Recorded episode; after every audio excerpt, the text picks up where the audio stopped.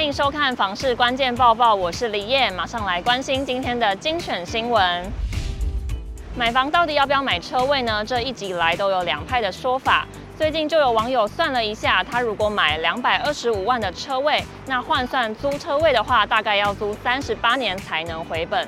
至于要不要买车位这个问题，我们到底该怎么判断呢？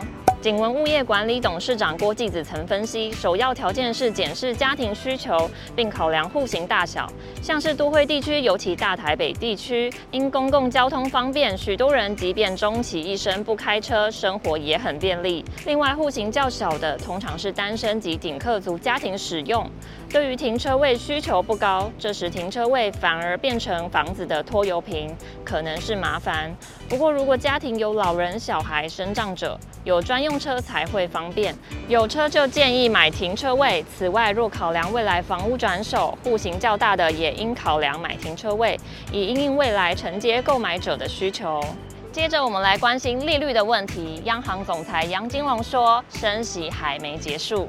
央行总裁杨金龙日前在立法院被立委问及台湾升息循环是否已结束，他强调升息循环还没结束，而最近十月五大银行新乘坐购物贷款利率似乎也到降无可降的状态。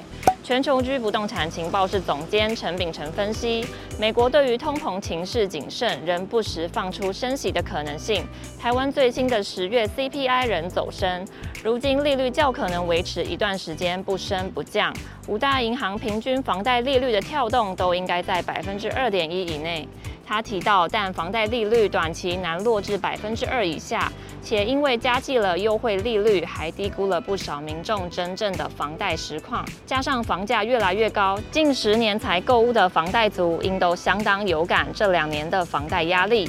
陈秉承表示，央行利率虽然回不了头，但国内民众买房心态坚持，尤其作为保值抗通膨好物，且不少经历过更高利率的资深投资客也不以为意。预期百分之二利率已成为常态，除非再次有重大意外影响利率大幅调整，否则利率因素将不再对房市起关键作用。